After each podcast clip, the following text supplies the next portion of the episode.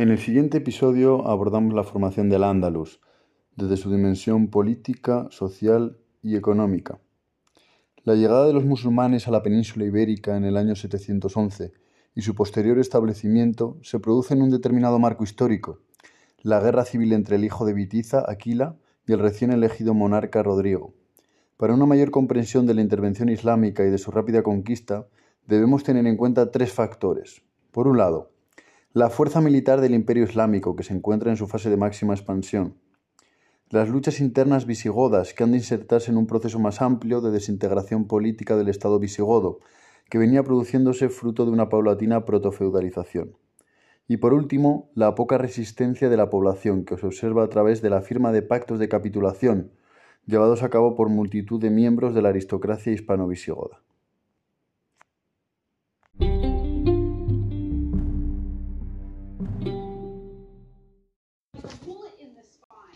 Tema 28. Al-Ándalus. Política, sociedad y cultura. La llegada de los musulmanes a la península ibérica y su posterior establecimiento se produce en un determinado marco histórico, la guerra civil entre los hijos de Vitiza, entre los que destacamos Aquila y el monarca Rodrigo. Para una mayor comprensión de la intervención islámica y su rápida conquista debemos tener en cuenta tres factores. Por un lado, las luchas internas visigodas, que han de en un proceso más amplio de desintegración política del Estado visigodo, que venía produciéndose fruto de una incipiente protofeudalización. Por otro, el imperio musulmán se encontraba en una fase de expansión política y territorial, que le había permitido dominar todo el norte de, África. A esto sumamos la poca resistencia de la población, eh, que se observa a través de los diversos pactos de capitulación llevados a cabo por multitud de miembros de, de la aristocracia hispano-visigoda. Punto 1. Conquista de la península ibérica. Como ya hemos señalado, los musulmanes llegaron a la península con el pretexto de imponer en el trono a Aquila, hijo del rey visigodo Pitiza. Mientras el rey visigodo Rodrigo sofocaba un levantamiento vascón, un ejército musulmán integrado por unos 7.000 efectivos mandados por Tarik, comandante de Tánger, cruzaba el estrecho y desembarcaba en Gibraltar. Las fuerzas visigodas, al conocer estos hechos, iniciaron la marcha hacia el sur. El choque entre los dos ejércitos se produjo a orillas del Guadalete, dos días después de que Tarik recibiera 5.000 hombres. La derrota del ejército visigodo fue contemplada con indiferencia por la población hispánica, que vio cómo los musulmanes cambiaban de actitud, prescindieron de los intereses políticos de los hijos de Vitiza, a quienes recompensaron por la ayuda, pero les negaron la corona. La victoria obtenida frente a los visigodos estimuló a Tarik para proseguir el avance y llevar a cabo una penetración en territorio enemigo, conquistando Écija, Córdoba y Toledo, centro de la corte visigoda. Las fuentes literarias que refieren estos acontecimientos son bastante fragmentarias y existe una fuerte contradicción, eh, ya que solo contamos con la crónica mozárabe del año 754 y con una compilación de textos árabes. Se trata del Akbar Majmua, una crónica bereber anónima del siglo XI. Por su parte,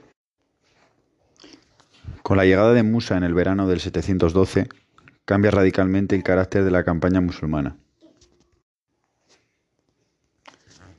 Con la llegada de Musa en el verano del 712, cambia radicalmente el carácter de la campaña musulmana, que pasa, de ser de intervención y pillaje para convertirse en conquista e implantación de un nuevo gobierno musulmán. La segunda oleada, unos 18.000 soldados, tendrá unas características muy diferentes a la primera pues ahora casi todos eran árabes de perfil aristocrático, que portarían las rivalidades entre calvíes y, entre, mm, calvíes y caisíes.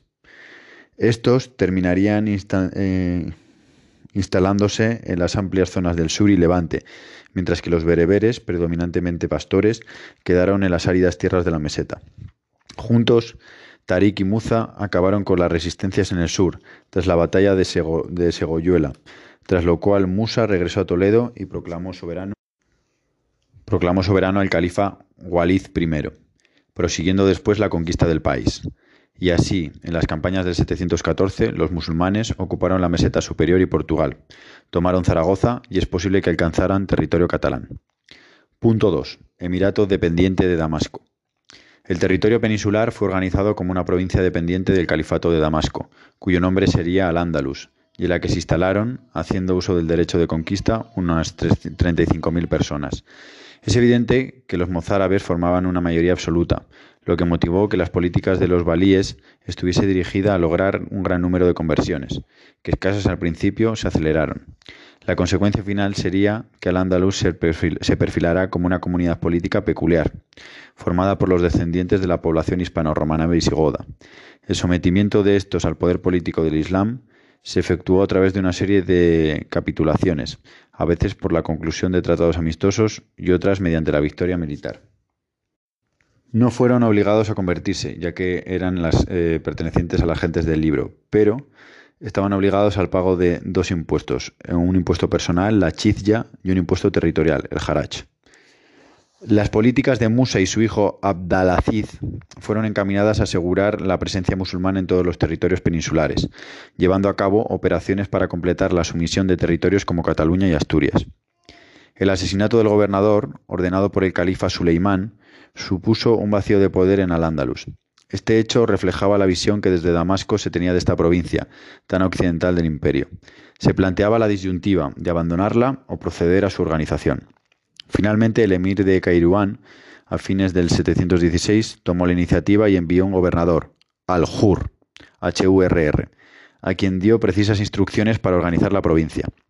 La ocupación de la península se consolidaba, si bien hasta mediados del siglo VIII, durante el Emirato dependiente, eh, Al-Ándalus vive bajo el signo de la improvisación, conservando las estructuras y los cuadros administrativos visigodos, lo que permitió en algunos lugares mantener una total autonomía con respecto al poder musulmán. Los dos principales fenómenos de este periodo serán el movimiento expansivo islámico más allá de los Pirineos y los problemas que se generarán en el seno de la sociedad andalusí, fruto de las distintas rivalidades étnicas dentro de la comunidad musulmana. Desde el gobierno de Al-Jur se producen incursiones sobre los territorios de Aquitania y la Septimania. En el 719 tuvo lugar la conquista de Narbona, plaza convertida en base de futuras operaciones. Años más tarde, el Balían Basa amplió la penetración en Septimania, ocupando Carcasona, eh, Nimes y Autun, aunque con grandes dificultades, lo que constataba la pérdida de fuerza del empuje musulmán. Entre los años 725 y 730 hubo un cese de la actividad bélica islámica en las Galias, pero con la llegada de un nuevo valí, Al-Gafeki, se reemprenden las campañas ultrapirenaicas. Desde Pamplona lanzan un ataque al duque aquitano, quien huyó a refugiarse con Carlos Martel, el mayordomo de Palacio de Austrasia. Acudió con su ejército a las proximidades de Poitiers, donde se libró en el 732 una de las batallas más decisivas de la historia de Europa, que supuso la ruptura del avance islámico. Poco a poco se produjo el retroceso de sus posiciones, de manera que desde el 751 las líneas máximas de influencia musulmana estaban situadas en los Pirineos. Otro de los principales elementos que caracterizan esta primera fase era la importante problemática social existente en Al-Ándalus. En primer lugar, existía una profunda enemistad entre árabes y bereberes, fruto de la preeminencia social de los primeros durante el gobierno de la dinastía Omeya. Esta tensión social se veía agravada por la propia rivalidad existente entre los propios árabes, que protagonizaban calvíes y caisíes. En medio de este clima de tensión llegó al poder Uqba, UQBA, 734, quien estableció una estrecha vigilancia sobre los bereberes, entre los que se estaba extendiendo con rapidez la doctrina Harichi, movimiento religioso que pretendía que el poder político debía ser resultado de una elección por parte de la comunidad musulmana y no depósito hereditario de un linaje. La represión contra esta corriente igualitaria, adoptada en varios lugares del imperio, propició una gran insurrección berberisca en la península en el año 741, la revuelta bereber, durante la cual los bereberes, abandonando las zonas de la meseta y Galicia que les habían sido asignadas, marcharon sobre Córdoba y derrotaron a los árabes. Para dominar la rebelión, el califa movilizó a 30.000 hombres procedentes de los Chuns de Siria, dirigidos por Balch, para socorrer al emir Abd al-Malik, tras derrotar a los bereberes, los soldados proclamaron Balí a su jefe, iniciándose una guerra civil que se prolongó durante 15 años, del 741 al 756. En ese marco surgió la idea de un proyecto político que consistía en sustituir al dirigente sirio por un emir proclamado por la propia comunidad musulmana andalusí. Ese fue el vehículo mediante el cual se haría años más tarde la revolución omeya hacia la independencia. Tras el envío de Abu Yatar desde Damasco, se pudo establecer la convivencia más o menos tranquila, aunque se iba incrementando el número de partidarios de las tesis independentistas. Un alzamiento contra Abu Yatar Un alzamiento contra Abu Yatar acabó triunfando y el gobernador fue depuesto y sustituido por Zuguaba ben Salama, que reunía en su persona las diferentes tendencias, pues era un yemení que apoyaba las tesis defendidas por los caisíes. Cuando en el, 746 muere, le sustituye Al-Firi, FIHRI, del 746 al 755, designado emir por los musulmanes hispánicos, momento en el que se inicia el Emirato Independiente. Emirato Independiente, del 756 al 929. Al mismo tiempo que se lograba la independencia del Andalus, se producía un gran cambio en el imperio islámico, pues la dinastía Omeya fue sustituida por la Abásida, la cual se benefició de las corrientes ligadas al chiismo que preconizaban la acentuación del carácter religioso y comunitario de la autoridad. Todos los miembros de la dinastía vencida fueron eliminados.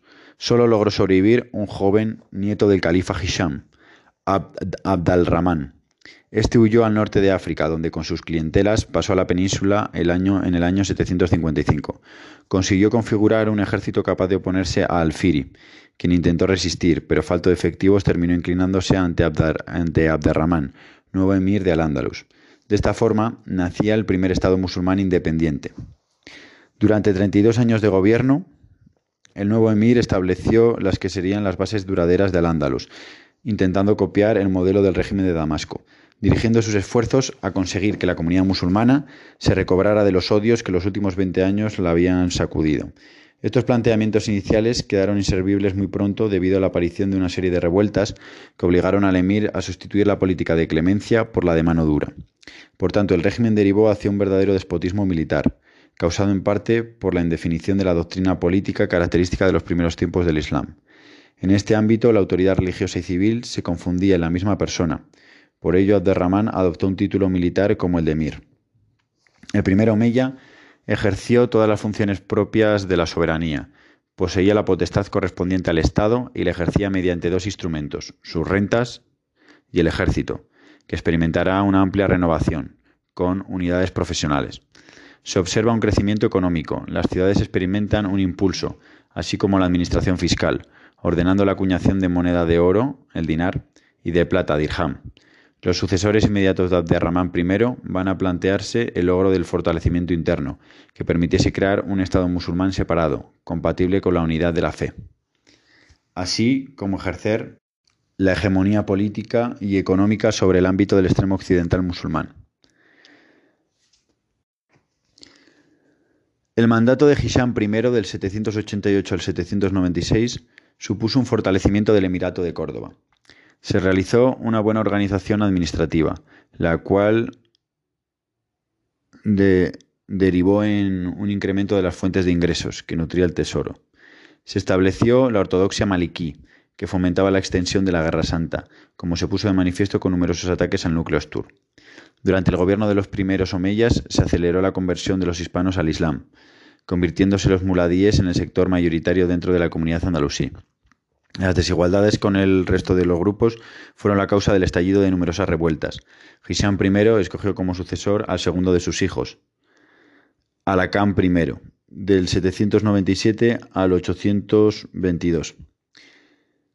Alakam I se vio condicionado por 20 años de revueltas motivadas por la renovación de las luchas dinásticas, la tendencia a la rebelión en las comunidades muladíes que aspiraban a la independencia y el descontento de los alfaquíes maliquíes y de la población cordobesa por la política fiscal del emir y el continuo reclutamiento de mercenarios extranjeros, reflejado en la revuelta del arrabal de Córdoba.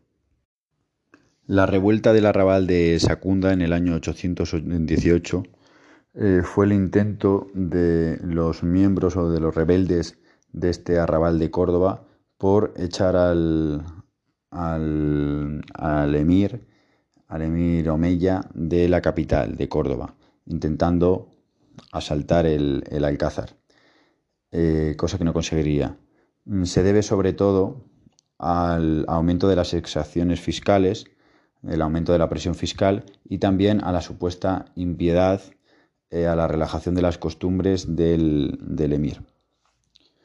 Asimismo, eh, con respecto al trato que van a recibir los mozárabes, eh, las fuentes, fuentes posteriores de Edad Moderna hacen referencia a la jornada del foso del año 797. No obstante, la jornada del foso en Toledo donde serían degollados una gran cantidad de miembros importantes de dirigentes de muladíes. Pero eh, es un episodio que no se ha constatado documentalmente. A la muerte de Alacán I era proclamado emir Abderramán II, del 822 al 852, que le daba un estado estable y tranquilo, a pesar de las constantes alteraciones de diversas regiones que luchaban por una autonomía de gobierno. La política del emir cordobés va a desplegarse en tres campos. El restablecimiento de la autoridad del emir, mediante la magnificación de su persona y sus funciones. La organización del Emirato mediante la creación y el desarrollo de instituciones, una administración centralizada que permitiese gobernar con eficacia y por último la recuperación de la iniciativa militar, con 16 años de campañas frente a los cristianos del norte, pretendiendo frenar su avance y obtener botín. El mandato de Abderramán II supone una mayor acentuación islámica reflejada en la gran influencia que tuvieron ciertos doctores maliquitas, posibilitando que el Emirato se mostrase a la vez más árabe, más oriental y más musulmán. Esto implicaba la reducción sistemática de la tolerancia hasta entonces otorgada a judíos y mozárabes, que serán apartados de los puestos dirigentes que ocupaban. La orientalización del régimen omeya trajo como consecuencia un distanciamiento entre dominadores y dominados, planteándose la denominada cuestión mozárabe, cuyo origen radica en la influencia musulmana en el mundo cristiano y viceversa. En este contexto se configuró un movimiento radical de resistencia por parte de algunos cristianos que abogaban por el martirio voluntario. El emir intentó alcanzar una solución al problema, tratando de conseguir el apoyo de la mayoría de la propia comunidad cristiana, más moderada y opuesta al principio de autodestrucción. El gobierno de los tres últimos emires, entre el 850 y el 900, se desarrolla en medio de una grave crisis que coincide con la segunda mitad del siglo IX en la que el prestigio y la autoridad del poder central cordobés decae, y nacen núcleos independientes no solamente en las fronteras, sino en el propio corazón del Andalus, como en la serranía de Ronda. Muhammad, Muhammad, Muhammad I, heredero de su padre la rebelión de los mozárabes de Toledo, que proseguiría hasta el 858. Decretó una serie de medidas forzando a los mozárabes a la conversión si no querían perder sus puestos en la administración, lo que fomentó su emigración hacia el norte. El emir de Córdoba dirigió varias campañas contra los cristianos con el objeto de destruir las avanzadas y, obligadas, y obligados a replegarse. Este esfuerzo bélico provocó tensiones internas. En el Estado cordobés, el peso de los impuestos y el, y el descontento poblacional hicieron que desde el 868 el emir se encontrara frente a un movimiento de proporciones desconocidas, que se extendió por, por múltiples escenarios, con un fuerte carácter reivindicativo. La rebelión de mayor proporción fue la protagonizada por Omar Ben Hafsun, cuyo centro neurálgico era la fortaleza de, Bobastro, en la sierra de Ronda. Los hijos de Mohamed I, que lo sucedieron, se vieron enfrentados a un movimiento de base muladí hizo tambalearse el Emirato, ya que pudo haber sido sustituido por varios pequeños principados, que se mantuvieron independientes por algún tiempo. Estos dos últimos emires se dedicaron a intentar la reunificación del Andalus y el fin de la revuelta de Omar Ben Hafsun, a la muerte de Abdalá se hallaba ya muy debilitada, terminando poco después ya en tiempo de Abderramán III. Punto 4. Califato de Córdoba, del 929 a 1031. El nuevo emir fue proclamado en Córdoba el año 912. Apenas llegó al poder, prestó atención a la situación de la administración central, cubriendo los puestos con nombramientos provisionales. El programa del dirigente andalusí para conseguir la pacificación del Andalus consistía en lograr una reconciliación con cuantos rebeldes se sometiesen a su autoridad y castigar con dureza a todos los que persistiesen en su rebeldía. Esta táctica fue un éxito, pues consiguió devolver las fronteras a su obediencia, logrando la pacificación total del territorio. Desde el 929, Abderramán III asumió el título de califa, denominación que utilizaban los abásidas de Bagdad y los fatimíes del norte de África, por la cual obtenía la plena soberanía religiosa y política sobre la comunidad musulmana de Al-Ándalus, en la que las diferencias debían desaparecer, formando una conciencia andalusí. Se implantaba un nuevo régimen que desarrollaba el carácter absoluto y personal del soberano, que robustecía su poder político por ser también suprema autoridad religiosa, acentuando el signo autocrático de su gobierno. Pero en la práctica, un poder así concebido necesitó de un ejército numeroso, fuerte y decisivo, como instrumento para inducir a la obediencia. La militarización del régimen se presenta como un proceso irreversible. lo mismo que anteriormente había sucedido en el califato de Bagdad. Dos direcciones fundamentales marcan la política exterior de Abderramán III. Por una parte, se pretende establecer una barrera de protección necesaria entre el Andalus y el califato fatimí, mediante la creación de un protectorado en la zona de influencia, eh, en la zona de influencia cordobesa en el norte de África. Frente a los cristianos del norte, lanzó varias campañas que permitieron restablecer la superioridad de las armas islámicas, pero sin modificaciones territoriales. En el 961 le sucedió su hijo Alakam II, caracterizado por ser un piadoso musulmán con un gran interés cultural, que llegó a reunir la biblioteca más importante de Europa en la época. Durante más de una década, Al-Ándalus mantuvo la cohesión conseguida anteriormente, pero después el poder califal comenzó a deteriorarse en beneficio de sus grandes oficiales, configurándose la separación entre funciones militares y civiles, con el título de visir. Destaca la política africana del emir, que buscaba la recuperación de la influencia cordobesa en la zona. Con las tropas que consolidaron el dominio cordobés sobre su protectorado viajaba Abu Amir, quien sería conocido más tarde como Almanzor. 4.1. Dictadura de Almanzor. A la muerte de Alakam II en el 976 accede al poder su hijo Hisham II, lo que supuso profundos cambios en Al-Ándalus, protagonizados por el ascenso de un yemení, ambicioso e inteligente llamado Almanzor. Las circunstancias que permitieron el, encumbramiento de este personaje fomentaron el establecimiento de un gobierno militar, ya que el califato, presionado por la amenaza exterior de los reinos cristianos y la interior de los separatismos, no tuvo más remedio que aumentar cada vez más los efectivos mercenarios. Era casi inevitable que un día el jefe de esas tropas se convirtiese en árbitro del Estado, como sucedió tras el golpe de Estado del 978, que terminó con el primer ministro y sustituyera y sustituyera de facto al califa, remarcando la separación de funciones que relegaba a Hisham II a una autoridad religiosa. Por tanto, en adelante, Al-Ándalus sería una monarquía con dos poderes, el religioso del califa y el soberano del rey, o Malik. El gobierno que durante 24 años ejerció el Manzor mostró el logro de en tres aspectos fundamentales. La inexistencia de guerras civiles, un fuerte orden interno y el mantenimiento de la superioridad militar sobre todos sus vecinos. La necesidad del régimen implantado por Almanzor de los triunfos militares en el exterior para mantenerse es la causa de que solo se buscase la victoria en el campo de batalla y nunca el asentamiento y la conquista, de manera que pese a los violentos ataques musulmanes, la frontera entre el Andalus y los reinos cristianos del norte no sufre variaciones importantes. Las crónicas musulmanas recogen 50 campañas contra los reinos cristianos que pueden ser agrupadas en dos bloques. El primero comprende las incursiones entre el 981 y el 989, y el segundo desde el 995 hasta la muerte de Almanzor en el año 1002, donde destaca sin duda la destrucción completa de Santiago, la ciudad del apóstol. El régimen creado por Almanzor se prolongaría por espacio de seis años en la persona de su hijo Abd al-Malik, pero su prematura muerte en el año 1007 desembocó en un periodo de anarquía, fruto del cual se produjo la desintegración del califato de Córdoba en diversos reinos de taifas, en el año 1031. Punto 5. Sociedad, economía, cultura. A pesar de la heterogeneidad de la comunidad musulmana del Andalus, con el paso del tiempo fue configurándose una conciencia colectiva unitaria, que sustentaba la sociedad andalusí, con marcados rasgos idiosincrásicos. La forma de constitución del Estado andalusí determinaba la existencia de varios grupos de población condicionados por razones religiosas, jurídicas y también por motivos étnicos.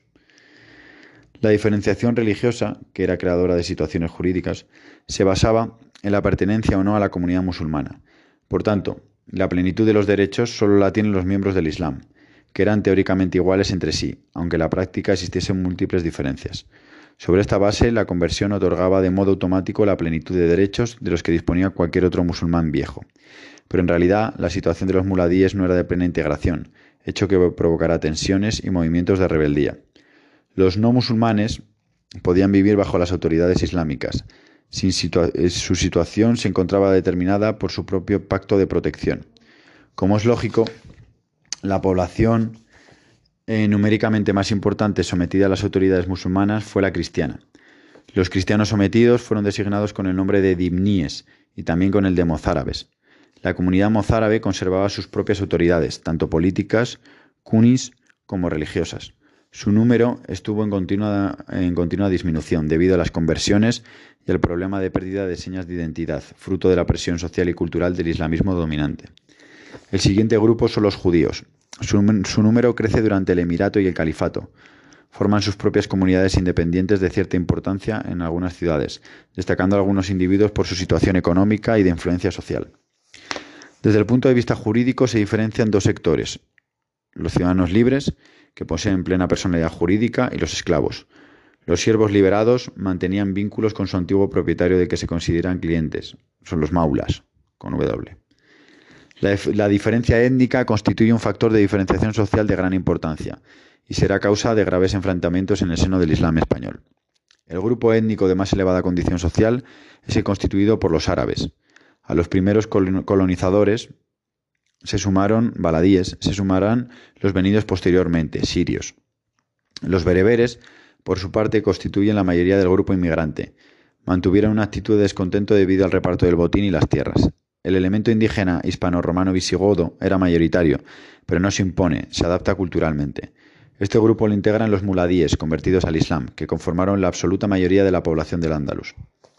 En cuanto a la estructura social, la ama constituye todo el conjunto de la población musulmana, una masa de población urbana o campesina muy heterogénea, cuya única característica es la de no formar parte de la jasa, minoría aristocrática que concentra en sus manos la fortuna económica, el poder político y el prestigio social.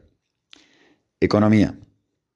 La falta de fuentes documentales sobre el Andalus hace que nuestro conocimiento sobre la economía andalusí tenga muchas carencias. La agricultura constituía la actividad de mayor importancia económica, ocupando a la mayor parte de la población. A pesar de que las técnicas de cultivo no eran innovadoras, el abonado y el regadío permitieron unos rendimientos bastante elevados, aunque la mayor parte de la superficie cultivada correspondía a tierras de secano, cereales, vid y olivo, siendo muy importante la introducción de nuevos cultivos como el arroz o las naranjas, los cítricos, y eh, tenía importancia la agricultura de regadío. La ganadería tenía menor peso, pero destacaba el sector ovino junto a la utilización indispensable del asno como animal de carga. La actividad industrial era de tipo artesanal, estaba dispersa en el medio rural y solo labores específicas como la fabricación de papel y tejidos tenían ubicación urbana. Otras actividades importantes por el volumen de exportación o por la calidad de sus productos eran el trabajo del metal, la cerámica y el vidrio. El comercio andalusí alcanzó una gran intensidad tanto a nivel local como a gran escala, beneficiándose de la existencia de un sistema monetario estable, un eficaz sistema de pesos y medidas y unas rutas de comunicación, tanto terrestres como marítimas, relativamente tranquilas. Gobierno y Administración. Las etapas de organización política del Andalus tuvieron decisiva influencia en la configuración del Estado y de sus instituciones, y es preciso distinguir cada una de estas fases. Durante la etapa de conquista, el poder supremo es ejercido por Musa, que actúa como gobernador de los territorios que se estaban ocupando. Hasta el 756, Al-Ándalus va a estar gobernada por walíes, gobernadores, nombrados por el gobernador de Ifiquilla o por el propio califa o por el propio califa. Las funciones de los walíes eran esencialmente militares, encargándose también de la distribución del botín y otros asuntos administrativos. En suma, ejercían amplios poderes gubernativos realizados con casi completa independencia. La implantación del Emirato Independiente supone evidentes transformaciones eh, institucionales en Al-Ándalus, que se ponen de manifiesto en los títulos adoptados por Abderramán I, Emir y Malik, descendiente de los omeyas de Damasco, como demuestra el título de Hijo de los Califas, forma de legitimar el nuevo régimen. El primer emir andalusí accede al poder mediante una proclamación, parecida a la de los walíes, pero con la inclusión del juramento de fidelidad, elemento esencial de la transición de poder. El Estado cordobés es absolutamente independiente y sus soberanos se comportan como califas, pero la transformación más importante se produjo en el plano religioso, con la conformación de un régimen político más resueltamente musulmán. En el año 929, Abderramán III recuperaba el título califal, convirtiéndose en la indiscutida y suprema autoridad religiosa de la comunidad islámica. En Al-Ándalus no se puede hablar de una verdadera administración central hasta la introducción del modelo desarrollado por los abasíes, en época de Abderramán II. Se establecía una burocracia rígidamente jerarquizada, a la cabeza de la cual se encontraban los visires. Pero la primera figura de la administración emiral y califal sería el hashib, primer ministro, que representaba el califa o emir en los asuntos temporales. Es lógico que sea sobre este alto cargo de la administración sobre el que se edifique el poder personal de Almanzor. El conjunto de la administración central estaba integrado por un creciente número de personas a cuyo cargo se encontraban todos los servicios administrativos, centralizados en palacio y estructurados en dos grandes organismos, una Secretaría de Estado y la Hacienda. Al frente de las finanzas se encuentra un visir, a cuyas órdenes trabajan los tesoreros, que se encargan de los fondos obtenidos. Los príncipes musulmanes tenían a su disposición un considerable volumen de recursos, agrupados en el tesoro, de carácter religioso, el privado y el público. La organización administrativa del territorio se produce en Al-Ándalus a partir del Emirato Independiente, cuando quedó compartimentado en una serie de provincias, coras, a su vez divididas en distritos, y clim, y regidas por un gobernador que ejercía, por delegación del emir o califa, funciones administrativas y fiscales, siendo auxiliado de los aspectos militares por un caid. En Al-Ándalus, la administración local está configurada por tres funcionarios que ejercen las magistraturas más importantes de la ciudad, que es el núcleo esencial de la Cora. Se trata de tres, de tres saif, señores, que tienen a su cargo el mercado, la ciudad y la policía. La función judicial tenía un fuerte componente religioso y correspondía al príncipe que delegaba la potestad al cadí de cadíes. La autoridad de los cadíes no tenía límites, ya que su jurisdicción se extendía a toda la comunidad. El cadí impartía justicia sobre la base de la ley coránica, lo que lo convertía en un magistrado religioso con una consideración especial. Cultura. Con respecto a la cultura andalusí, podemos hablar de su fundamento oriental, existiendo siempre un deseo de pertenecer a la gran comunidad de los musulmanes y de no perder el contacto con los principales centros de Oriente en los que se producía un desarrollo del pensamiento islámico, centrado fundamentalmente en la jurisprudencia o estudio de la ley islámica, pero que contemplaba filosofía, historia, arte y literatura. En el territorio andalusí surgen dos grandes figuras como son Averroes y Maimónides. Averroes, que será un importante filósofo que transmite eh, los principios aristotélicos al, marco musulmán. Y eh, Maimónides será considerado como uno de los principales estudiosos de la Torá. Punto 6. Conclusión. Podemos concluir que la llegada de los musulmanes a la península supone la instalación de una minoría dominante sobre una mayoría que va adoptando los usos, costumbres y también la religión de la minoría dirigente. Desde el Punto de vista cultural, bajo el signo de lo árabe y lo musulmán, el resultado es un conjunto de corte orientalizante, desde luego diferente de sus vecinos cristianos, considerados a un nivel inferior, pero también de los africanos, sus hermanos en la fe. En muchos aspectos, salvando la diferencia religiosa, eran mayores las, las similitudes entre los andalusíes y los cristianos que entre aquellos y los bereberes. Bibliografía. Varios autores, Al-Ándalus. Collins, R. 1986. España en la Alta Edad Media. Santos, C. 2011. Al-Ándalus, cuando Iberia era musulmana. Simonet, FJ, 1983. Historia de los mozárabes en España. Watt, WM, 2013. Historia de la España Islámica. Manzano Moreno, E. 2006. Emires, conquistadores y califas, los omeyas y la formación del Ándalus. López Pereira, José Eduardo. Crónica mozárabe de 754, año 1980.